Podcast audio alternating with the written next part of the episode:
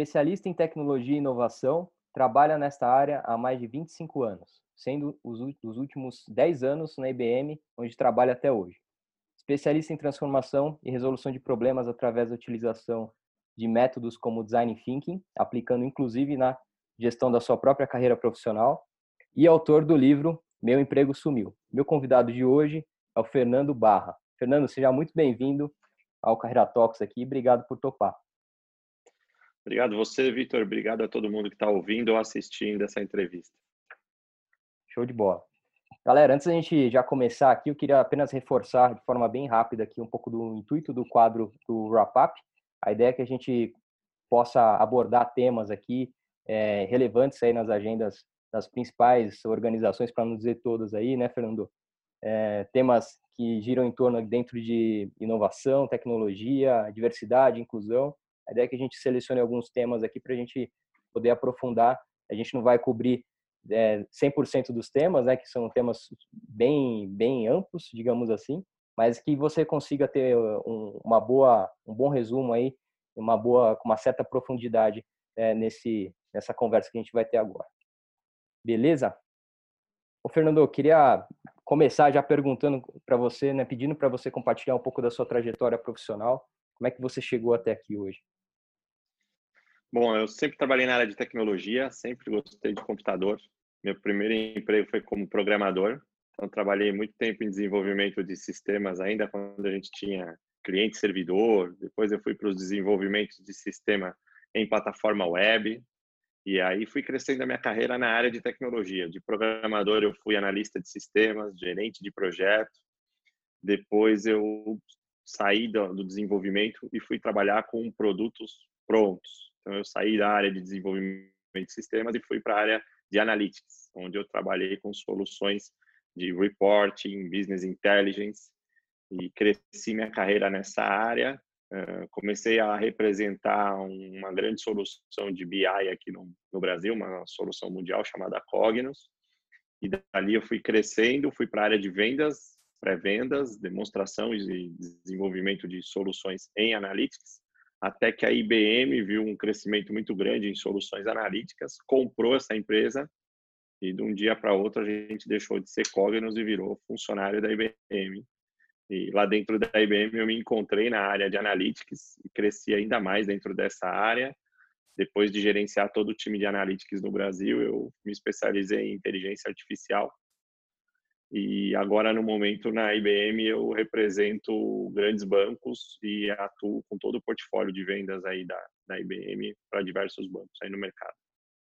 Show de bola. A gente já trocou umas figurinhas antes de começar aqui. Certamente a gente já se esbarrou lá no Itaú. É, mas vamos, com, vamos, combinar um café lá. É, aí, Fernando, legal demais essa história aí, cara. Eu queria que você é, compartilhasse um pouco como é que foi o seu primeiro contato com, com o futuro do trabalho e, e até como é que surgiu o, livro, como é que você começou a se interessar um pouco mais sobre, sobre esses temas. Bom, o livro surgiu exatamente quando eu estava, como eu falei aqui, na parte da minha carreira desenvolvendo inteligência artificial. Então, eu trabalhei muito com a plataforma Watson da IBM e quando eu precisava fazer palestras aí no Brasil todo em diversas empresas explicando o que era inteligência artificial e qual o impacto da inteligência artificial para o mercado, sempre no final vinha duas, três, quatro pessoas falar comigo e falar: pô, esse negócio que você mostrou aí é muito legal, mas ele vai tirar meu emprego. Essa inteligência artificial e os robôs vão fazer o que eu faço hoje. Eu não vou conseguir trabalhar mais. Eu já não gosto muito do meu trabalho. O que, que eu faço daqui para frente? Eu não vejo futuro mais no meu emprego. E eu sempre tive interesse de escrever um livro, era um sonho que eu tinha. E aí eu comecei a unir as duas coisas, falei, acho que tem uma oportunidade aqui de falar do futuro do mercado de trabalho. Pegar toda a experiência que eu tenho de tecnologia, qual o impacto que a tecnologia está fazendo para o mercado de trabalho e qual vai ser esse novo futuro mercado de trabalho. Eu comecei a fazer diversos estudos. Uh, logo quando eu pensei de fazer isso, tinha acabado de sair, era 2018, tinha acabado de sair um estudo grande do Fórum Econômico Mundial, é, o fórum é feito uma vez por ano lá em Davos e o tema daquele ano tinha sido o futuro do trabalho. Já se apostava aí, mostrava grandes pesquisas, uma forte mudança no mercado de trabalho e uma demanda grande de empregos desaparecendo. Então, eu me interessei por isso e comecei a estudar forte e foi toda a base para a criação do meu livro. Né? o nome que eu dei para o livro foi Meu Emprego Sumiu. Eu não fui mandado embora, continuo trabalhando na IBM, mas de fato, aquele emprego que a IBM me contratou para fazer alguns anos atrás já nem existe mais. Então, eu mesmo, durante a busca e análise para a escrita do livro e o futuro do mercado de trabalho, percebi que os empregos estão mudando com uma velocidade muito grande. Se você não se adaptar e aprender algo novo, você acaba ficando fora do mercado de trabalho. Um dos primeiros capítulos do livro que eu falo é: o meu emprego sumiu, mas o meu trabalho não. Então, a grande discussão que eu mostro ali é que aquele modelo que a gente conhece hoje, de empregador e empregado, CLT, e o modelo de emprego, que ele cresceu absurdamente na Revolução Industrial, esse sim tende a desaparecer e, e tornar muda e, e ter mudança sobre ele. Mas o trabalho sempre existiu, sempre vai existir e vão surgir novos formatos de trabalho. Esse é, é o, o guia do livro. Para poder provar um pouco do que eu vinha falando, eu fiz esse trabalho totalmente autônomo. Então, eu escrevi, pedi para alguns redatores reeditarem, reverem, mas depois eu publiquei ele numa plataforma digital, sem nenhuma editora, que é a Amazon. Hoje ela faz a distribuição digital e física do livro, sem ter nenhuma gráfica, nada envolvido. Se uma pessoa entra lá e compra um livro, ela imprime e entrega um livro. Interessante. Não você baixa via, não você baixa via e-book digital. E então eu, eu matei nesse caminho aí, entre aspas, emprego de uma cadeia grande, desde o marqueteiro, a gráfica, a editora, ao distribuidor, ao vendedor da livraria, uh, para conseguir distribuir todo esse processo. Uma forma de até testar um pouco do que eu vinha falando. Uh, ao mesmo tempo, durante toda esta jornada, eu precisava encontrar uma forma de divulgar, já que o livro não está na livraria. Ele foi feito de uma plataforma digital. A única forma das pessoas encontrarem era a Amazon. Então, para ajudar a divulgar, eu tive que também criar uma plataforma digital em mídia social. E foi daí que surgiu o Instagram Meu Emprego Sumiu. Ele tinha o objetivo só de divulgar o livro, acabou crescendo e hoje a gente distribui conteúdo e fala sobre o futuro do mercado de trabalho e quais são as habilidades aí do profissional do futuro. Muito interessante, cara.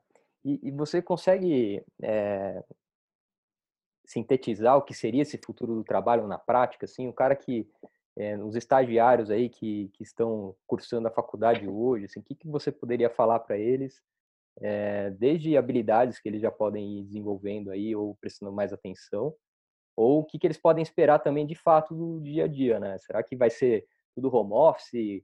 É, eu, eu vou, vou, aproveitar para já te fazer uma pergunta, você vê como é que se responde. Uma, responda, uma pergunta que, que surge bastante aqui para a gente é, poxa, vale a pena você, principalmente de desenvolvedores, que é um pouco a tua, a tua área, vale a pena você investir numa carreira de PJ ou, ou não? É, eu, eu, eu sigo o CLT, né? O que, que é melhor, assim? É, isso é só uma pergunta, mas olhando, olhando o todo aí, o que, que você pode falar aí de forma prática aí sobre esse, esse bicho de futuro do trabalho? Legal, tem, tem diversas perguntas aí, diversas respostas dentro dessa pergunta. Eu vou tentar passar por todas, se eu esquecer alguma, você, você me diz outra vez. Primeiro é importante entender que mudança é essa. A gente não está falando só de uma tecnologia que chegou e que vai matar um trabalho, um emprego específico, o resto continua e é só trocar de emprego, resolveu. Eu, de fato, acredito que a gente está vivendo uma revolução grande que muda a forma como a gente se comunica, muda a forma como a gente consome e, consequentemente, muda a forma como a gente trabalha.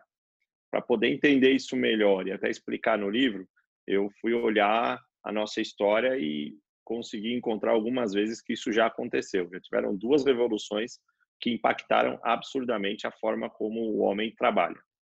De novo, reforçando, o homem sempre trabalhou mas ele foi mudando a forma de trabalho à medida que foi passando o tempo.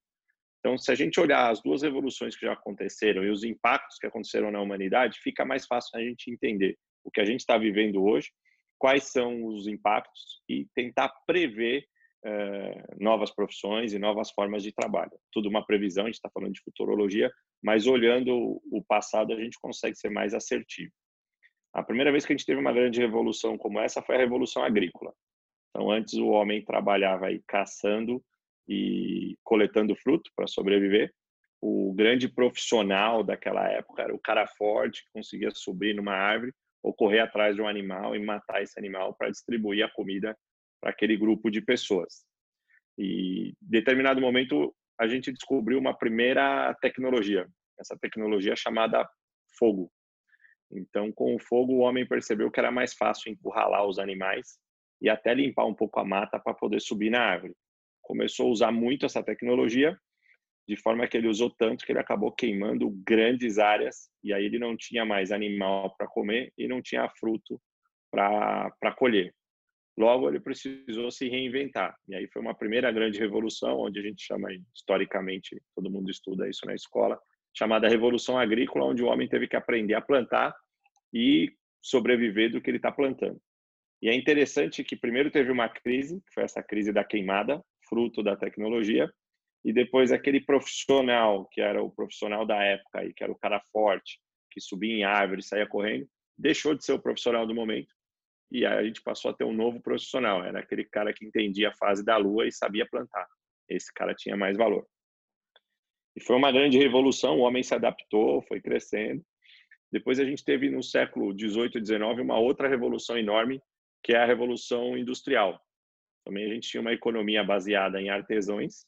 Cada um desenvolvia o seu produto, levava para frente dos grandes centros comerciais para vender ou fazer escambo e trocar esse produto e de repente começaram a perceber que era possível criar grandes fábricas, colocar grandes máquinas lá dentro, criar uma linha de produção e para operar essas máquinas eu precisava de empregado. Então, a pessoa deixa de ser artesão e vai trabalhar como especialista numa nova tecnologia que é operar uma máquina e fazer uma produção em massa.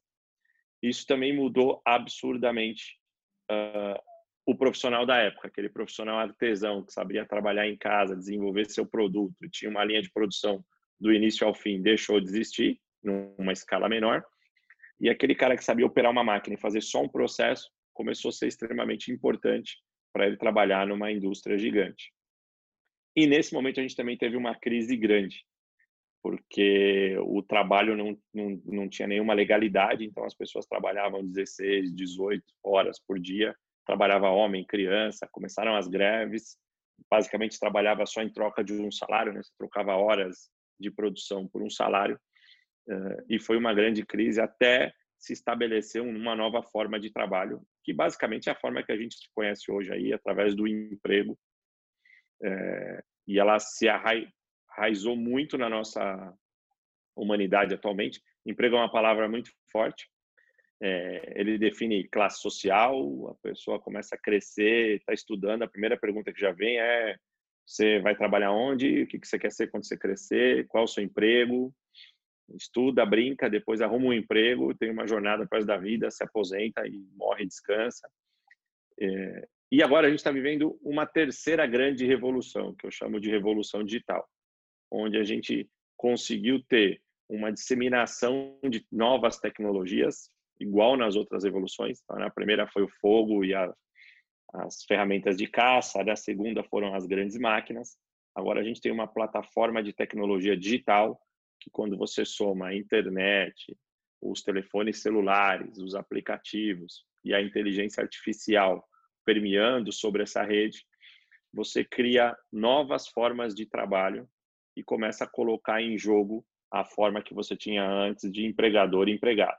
Então é daí que surgem as grandes plataformas, um pouco do que a gente ouve falar aí da uberização, né? plataformas que ligam o cliente a profissionais e não necessariamente ele trabalha ali sendo um empregado. Ele pode entrar a hora que ele quer, ele presta um serviço, ele recebe um valor por aquilo e ele sai e a plataforma une o produto à necessidade de um determinado cliente. E aí você tem o Uber, o Airbnb, algumas plataformas locais como a Singu, plataformas para desenvolvimento de sistemas, né?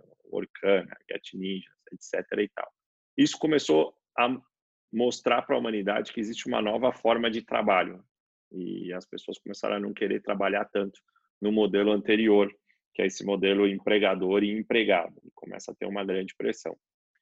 Para esta revolução acelerar, uh, precisava de uma crise global, e é um pouco do que a gente está vivendo. Então, a crise que não tem nada de bom, acabou acelerando uma revolução. E aí a gente acabou tendo uma forte demanda por trabalho remoto, por educação à distância. E, esta crise também traz impactos econômicos, que vão fazer com que as empresas repensem seu modelo de trabalho e adotem cada vez mais novos modelos de plataformas, que é o modelo que eu acredito que mais vai crescer. Não acho que todo mundo vira um Uber. O modelo do Uber tem ainda diversos problemas a ser resolvidos, mas em termos gerais, como modelo de negócio, ele é forte e é um alicerce para diversas profissões. Show. Obrigado pela, pelo resumo histórico aí, né? Foi bacana de, de ver as coisas acontecendo e evoluindo. É, voltando naquele ponto lá do, do PJ, o CLT, dado esse Perfeito. cenário, o que, o que seria mais é, interessante para o jovem estudante já começar a desenhar a carreira dele hoje? É ele, ele se colocar na frente do mercado aí, e ele mesmo proativamente já desenhar uma trajetória dessa forma? Ou continua ainda no continua ainda como as coisas estão, né? Procura um emprego e, e deixa as coisas acontecerem. O que você sugere? Legal, Victor. Boa, boa pergunta. E você tinha feito antes, na... acabei não falando desta parte. Imagina. É, ainda ainda vou fazer um um anexo aqui junto às um comparativo junto às outras evoluções. Diferente das outras evoluções, uma, uma revolução ela não acontece da noite para o dia, né? A gente não dá as mãos todo mundo, fala Está startada a revolução digital e a partir de agora a gente trabalha assim. São, é uma série de acontecimentos que a gente não consegue medir e mensurar exatamente, que com o passar do tempo gera um grande impacto na, na, na humanidade e a partir dali a gente começa a medir uma nova era. É, e a revolução agrícola foi assim, ela levou muitos anos para acontecer, a revolução industrial também. Só que agora na revolução digital a gente está vendo uma adesão à tecnologia muito rápida. Cada vez mais essas mudanças de revoluções elas ocorrem em um curto espaço de tempo, um espaço de tempo menor. Então, todo aquele hiato que eu disse que a gente tinha e aquela vala de, do profissional que era especialista em correr e subir em árvore para colher fruto ou caçar um animal, e depois ele precisou virar um especialista em plantio, ele tinha um tempo grande para fazer essa mudança. Às vezes era uma mudança de, de geração, então a nova geração aprendia aquele plantio e ele não sentia tanto essa mudança. Na Revolução Industrial também, não sumiram os artesãos da noite para o dia.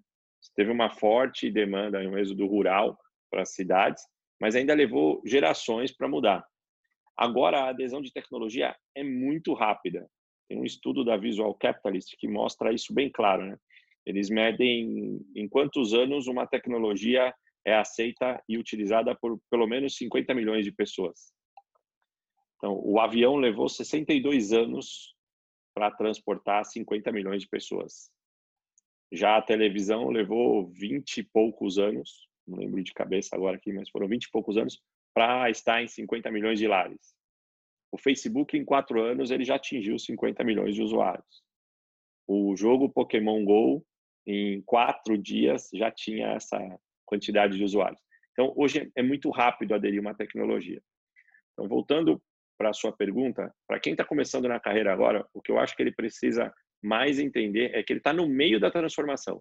Tá nós estamos deixando de existir um modelo antigo para existir um modelo novo. E essa transformação é muito rápida e daqui para frente, cada vez mais, ela vai ser rápida.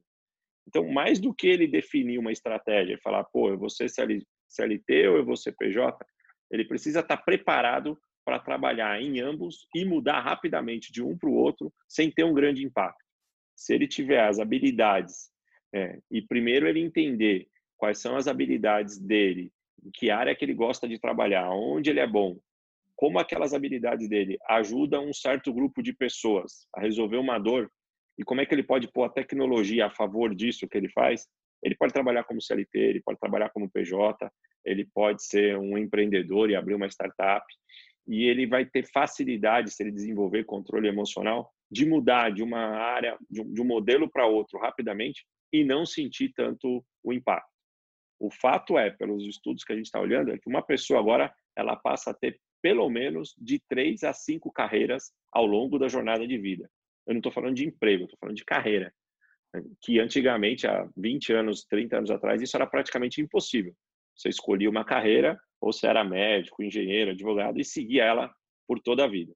Então, na minha opinião, mais do que ele pensar se ele vai ser CLT ou se ele vai ser PJ, são modelos que estão, neste momento, em grandes mudanças. Eles ainda existem, têm vantagens e desvantagens, Mas o que eu focaria é em definir quais são as habilidades, minhas habilidades, que dor que eu resolvo para um determinado grupo de pessoas, e aí, dada a oportunidade financeira, hora eu vou trabalhar como CLT, oferecendo essas minhas habilidades junto com tecnologia, hora eu vou trabalhar como PJ, é, e se eu for bom naquilo que eu faço e, e agrego tecnologia, sei explicar esse meu trabalho, vão, vão surgir oportunidades em ambas, até que o mercado vai se estabilizar e a gente tem um novo modelo aí, que provavelmente deve fundir os dois. Interessante.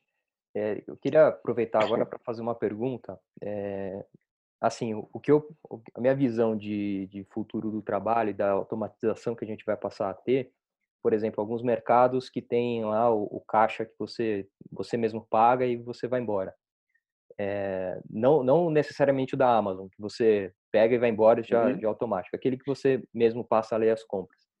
Então, a gente percebe que tem uma diminuição ali dos caixas necessários, dos profissionais que trabalham no caixa. É, você percebe que as classes mais é, é, classe C, classe D vão, vão sofrer, passar a sofrer mais com a, a chegada da tecnologia embarcada, mais barata de, de se ter dos empresários. E essa é uma pergunta. E como que esses profissionais é, mais humildes, digamos assim, como é que eles podem se preparar para isso? Né? Que tipo de, de outra coisa ele vai poder fazer assim? E talvez uma terceira, estou piorando a tua, tua resposta aí, dificultando. Talvez uma terceira, mas quanto tempo que isso vai durar, por exemplo, assim, é, carros autônomos? quantos anos isso? É, é pouco? É muito? Qual que é o, o futuro dos motoristas, sabe?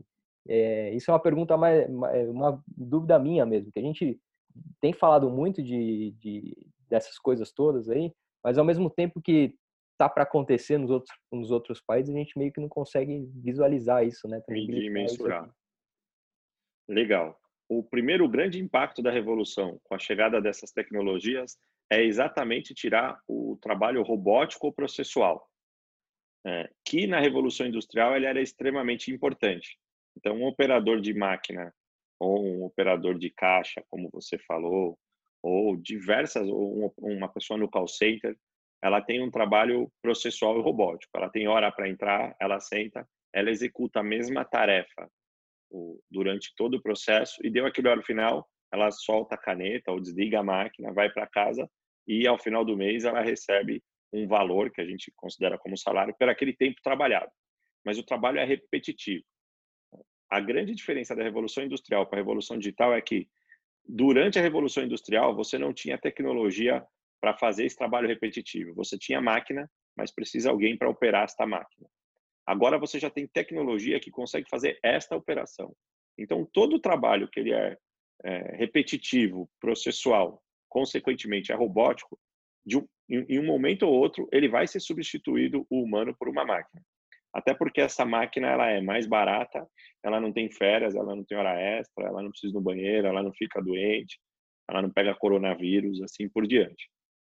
Então, se você faz um trabalho hoje que ele é extremamente processual e ali dentro não tem uma capacidade analítica, uma tomada de decisão, ou não tem um contato humano com a outra pessoa, em termos de análise de emoção, é, o, a chance de você perder esse emprego ela é sempre maior.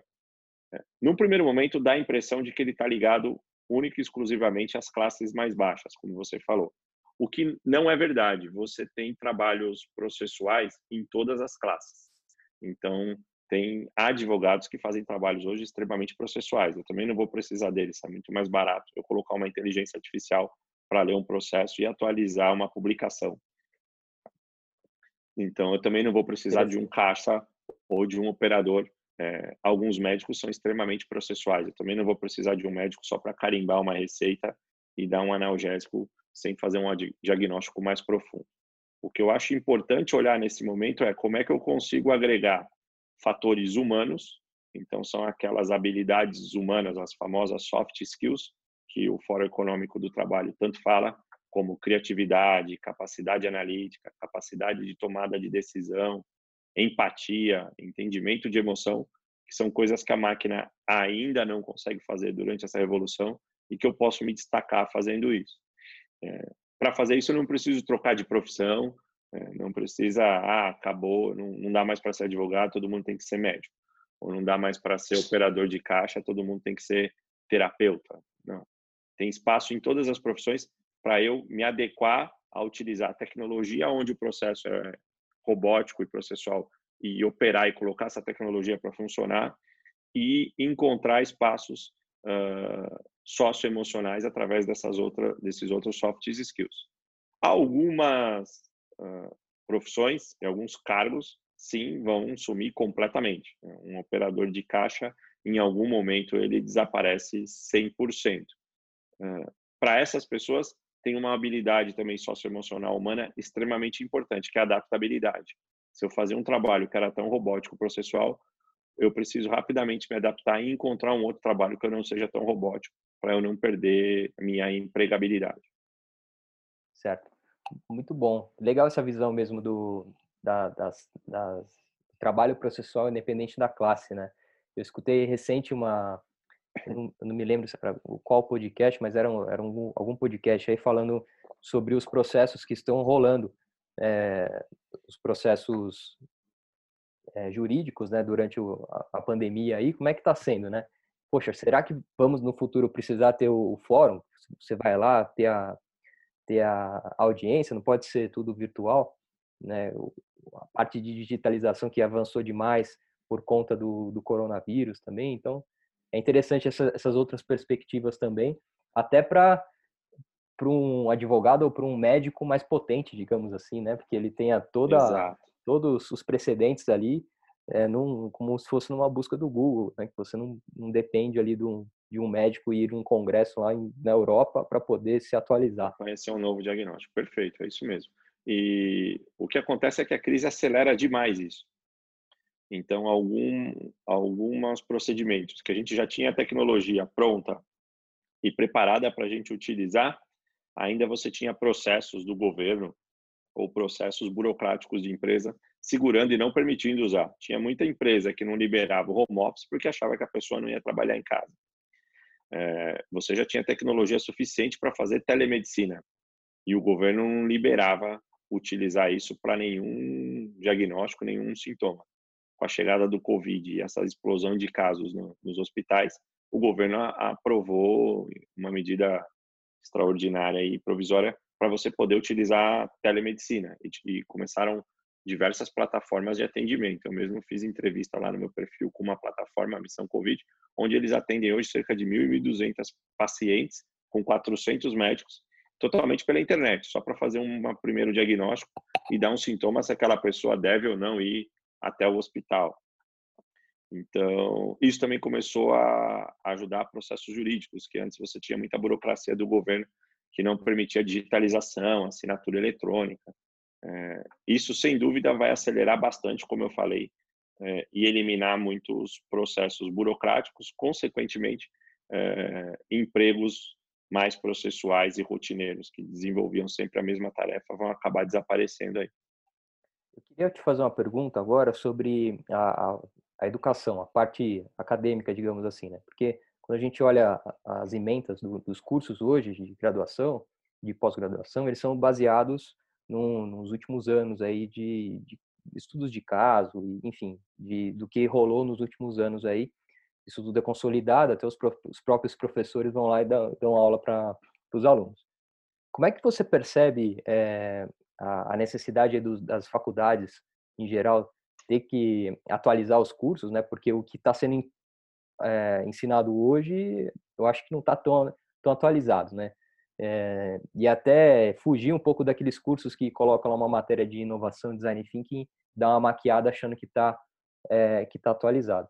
Como é que você percebe isso, o aluno que está hoje numa situação de escolha de curso, qual, que eu, qual curso que eu escolho, é, e num, num aluno também que já está cursando, é, eu mesmo, eu fiz a minha graduação e sempre quis já emendar a minha pós-graduação na sequência ali, né, do que eu, que eu, do que eu tinha feito ali de, de, de curso.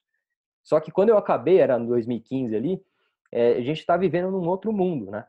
É, e aí todas as, as, opções ali que tinha na prateleira de mercado, tudo aquilo eu ficava, cara, não sei se é aqui, porque daqui dois anos eu não sei se, sei lá, é, essa gestão de projeto que eu vou aprender, não sei se vai estar, tá, se é isso mesmo que vai mudar o jogo ou essa administração e tal.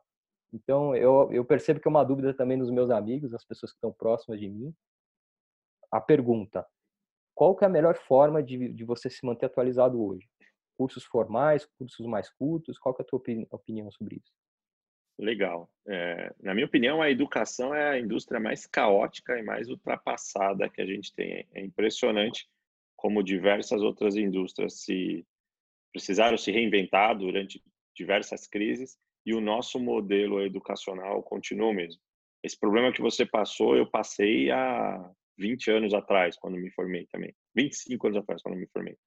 É impressionante. Eu também já estava no último ano da faculdade e o que eu estava desenvolvendo de tecnologia, para aquela época, não, o que eles me ensinavam na faculdade já estava totalmente ultrapassado.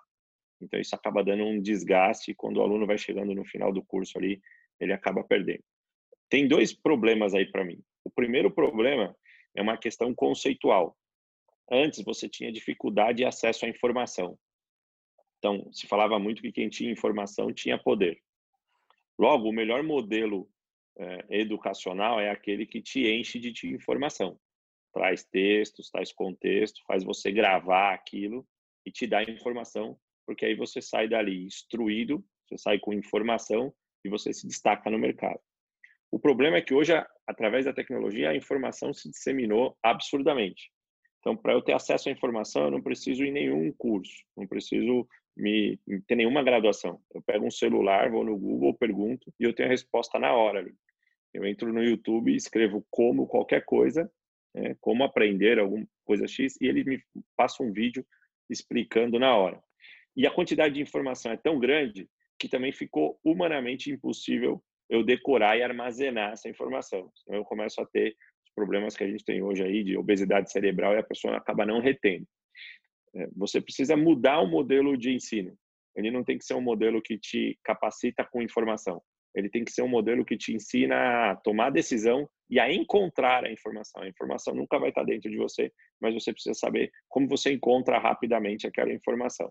Esse é um primeiro ponto que eu acho que atrapalha. O segundo é uma questão de bloqueio e paradigma nosso mental e social principalmente a gente que já está no mercado de trabalho ou quem está começando a entrar agora, não a geração que nasceu, ela ainda vem naquele script de que criança brinca, jovem estuda, escolhe uma faculdade, se forma numa profissão e depois ele não precisa estudar mais, ele vai trabalhar naquela profissão ao longo da vida inteira.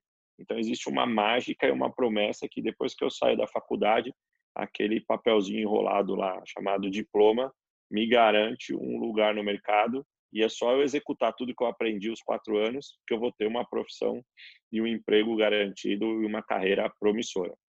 Hoje já não é mais verdade. Então também tem uma questão, além do modelo de ensino, do profissional entender que ele vai precisar trabalhar e estudar, trabalhar e estudar ao longo da vida. É o que os americanos chamam de lifelong learning. Você vai ter uma vida inteira de aprendizado. Até porque, como eu falei aqui, ao longo da sua vida você deve ter mais de uma carreira de profissão. A pessoa pode começar como médico, depois ir trabalhar como cozinheiro e mudar para uma profissão para ser um consultor, por exemplo. Parece coisa meio absurda, mas dá para ela navegar nisso ao longo da vida com a aceleração da tecnologia. Então é importante a gente começar a entender que a gente precisa aprender a desaprender para aprender, desaprender para aprender. E mesmo uma pessoa produtiva, uma pessoa que já é madura e consegue ter hábitos aí produtivos ao longo do dia, ela separa um tempo e, e divide bem o seu tempo, ela separa um tempo para trabalhar, um tempo para descansar, um tempo para a família, mas raramente ela separa um tempo para estudar. Então é extremamente importante quem está chegando agora entender que ele vai precisar estudar a vida toda e reaprender o tempo inteiro. Para isso acontecer, não dá mais para ser também o modelo antigo de faculdade, mestrado o tempo todo, porque você gasta ali pelo menos duas a, de duas a quatro horas por dia numa faculdade, fica inviável você fazer isso o resto da vida. Então, novos modelos de aprendizado, como ouvir um, esse podcast que a gente está gravando aqui, uh, assistir uma videoaula, um ensino à distância, ver um curso pelo YouTube, pelo Instagram, são completamente viáveis e favoráveis, desde que ele tenha boa qualidade e eu também tenha comece a ter hábitos de reter aquela informação e aplicar, reter e aplicar. Porque como a gente tem muita informação e a vida toda o nosso cérebro aprendeu que ele precisa trazer esse conhecimento para dentro, que a informação era poder, ele ainda tem um, um hábito ruim ali de estudar, estudar, estudar, mas praticar pouco. E aí acaba sendo inviável também. Então, se eu criar esse modelo de aprendizado contínuo e começar a aplicar isso, eu vou me destacar mais do que o modelo de ensino anterior, sem dúvida nenhuma. Legal. E, e você tocou no ponto aí de aplicar, e eu percebo isso como fundamental, né? Porque a gente está saindo de um modelo onde a gente ia fazer um, um após, um mestrado lá para ter a bolacha legal no, no currículo. É, pro agora, o que, que você vai fazer com esse tipo de informação, né? Sempre foi interessante, mas o que eu percebi ao longo da minha carreira eram pessoas fazendo as pós, fazendo é, os mestrados aí, mais para dar uma é, floreada ali no currículo, mas no dia a dia mantendo a, a mesma forma de trabalho, é, indo sentar lá só de corpo presente na, na, sala de aula. Então é cada vez mais você, é, cada vez menos você dá é, valor para esse tipo de coisa e pegar aquele vídeo de 15 minutos no YouTube e levar para o escritório e fazer acontecer lá aplicar. dentro. Né? Muito interessante. Esse vídeo de 15 minutos pode valer mais do que um diploma de quatro anos. Lógico que isso varia de profissão para profissão, e eu não estou dizendo aqui que uma, uma graduação não é importante, mas ela hoje, sem dúvida nenhuma, é só o início da jornada, ela não vai te garantir nada. Nada. Show de bola, Fernando. Já caminhando para o fim aqui, cara, eu queria te pedir é, primeiro um conselho aí pro seu para os jovens hoje que estão aí na, na faixa de faculdade, que estão é, começando a dar os primeiros passos aí na, na jornada é, sobre o futuro do trabalho, né? Que, que você pode alertá-los é, e também algumas fontes de conteúdo, né? É, onde que eles podem beber do, do de, de, conteúdo relacionado a este tema é, para eles se prepararem de uma, de uma melhor forma. Legal. Eu acho que, o, na minha opinião, hoje, o grande segredo não é eu ir buscar atrás da, da mina de ouro ou da, daquela profissão que vai bombar e vai ser a profissão mais procurada, que vai pagar mais caro, consequentemente eu vou ter o melhor salário e ficar rico. Isso morreu. Primeira coisa que ele precisa entender é quais são as habilidades que ele tem, que ele gosta de trabalhar e que ele consegue chegar naquilo que a gente chama de flow, que ele faz aquela atividade com extrema velocidade, precisão, com qualidade, e ele nem sente que está trabalhando, ele gosta de fazer aquele produz rápido. Né? Isso envolve um pouco de autoconhecimento, então você tem que se analisar. Parece difícil, mas não é. Uma forma simples de fazer isso é anotar num, numa folha durante aí uma ou duas semanas as atividades que você fez durante o dia e quais foram aquelas atividades que você gostou, as pessoas elogiaram, você sentiu prazer de fazer você entregou bem, e quais foram aquelas atividades que te deu trabalho fazer, ou você procrastinou, acabou passando para outra pessoa e não fez com tanta qualidade. Só de você olhar aí para duas, três semanas atrás, você vai começar a identificar quais são as habilidades e áreas que você tem mais facilidade de trabalhar. Encontrou isso, busca rapidamente é, para quem que isso ajuda e que dor que isso resolve. A forma mais simples de resumir o que é trabalho é trabalho é ajudar pessoas. E aí essa ajuda são essas atividades que você sabe fazer e essa pessoa é o seu cliente. E aí você pode entender cliente como seu chefe, seu colega de trabalho, o cliente mesmo da empresa que você trabalha ou qualquer outra pessoa que você se relaciona. Quando você entende isso, você virou uma mini SA, uma mini empresa que tem habilidades que pode oferecer para o mercado e sabe quais são as dores de quem precisa essa habilidade para você levar lá. Na sequência, descobre quais são as tecnologias que existem no mercado que te ajudam a fazer essas habilidades da forma mais rápida e melhor. E você vai estar sempre em constante atualização para encontrar sempre essa tecnologia. Ela vai sempre mudando, você vai sempre estudando, mas levando ela sempre para aquela habilidade. Se você fizer isso, você vai ter emprego aí como PJ, como CLT, é, você vai trabalhar numa plataforma como um nome novo que a gente nem conhece que existiu, porque você se conhece, sabe quais são suas habilidades. As habilidades do Vitor são diferentes das minhas habilidades, que é diferente da habilidade de quem está ouvindo esse podcast ou esse vídeo aqui. Cada um tem um grupo e se você consegue entender para quem você ajuda e como você ajuda através de tecnologia, você tem emprego aí para o resto da vida. Show de bola, Fernando. Obrigado pela, pela aula, pela disponibilidade, pela sua agenda aí. Acho que foi, acho não, tenho certeza que foi super rico aí para a galera. Eu particularmente aprendi bastante, então muito obrigado aí. Eu que agradeço a oportunidade. É, se você quiser ter mais informação a respeito do futuro do trabalho, você pode usar o nosso Instagram, arroba meu emprego sumiu, ou pode ler e comprar o livro através da Amazon. O livro também chama Meu Emprego Sumiu. Obrigado bola. pela oportunidade, todo mundo aí que está ouvindo ou assistindo o Carreira Talks. Show de bola. Eu vou botar todos os links aqui, LinkedIn, Instagram, tudo do, do Fernando aqui do, do livro dele, do Meu Emprego Sumiu.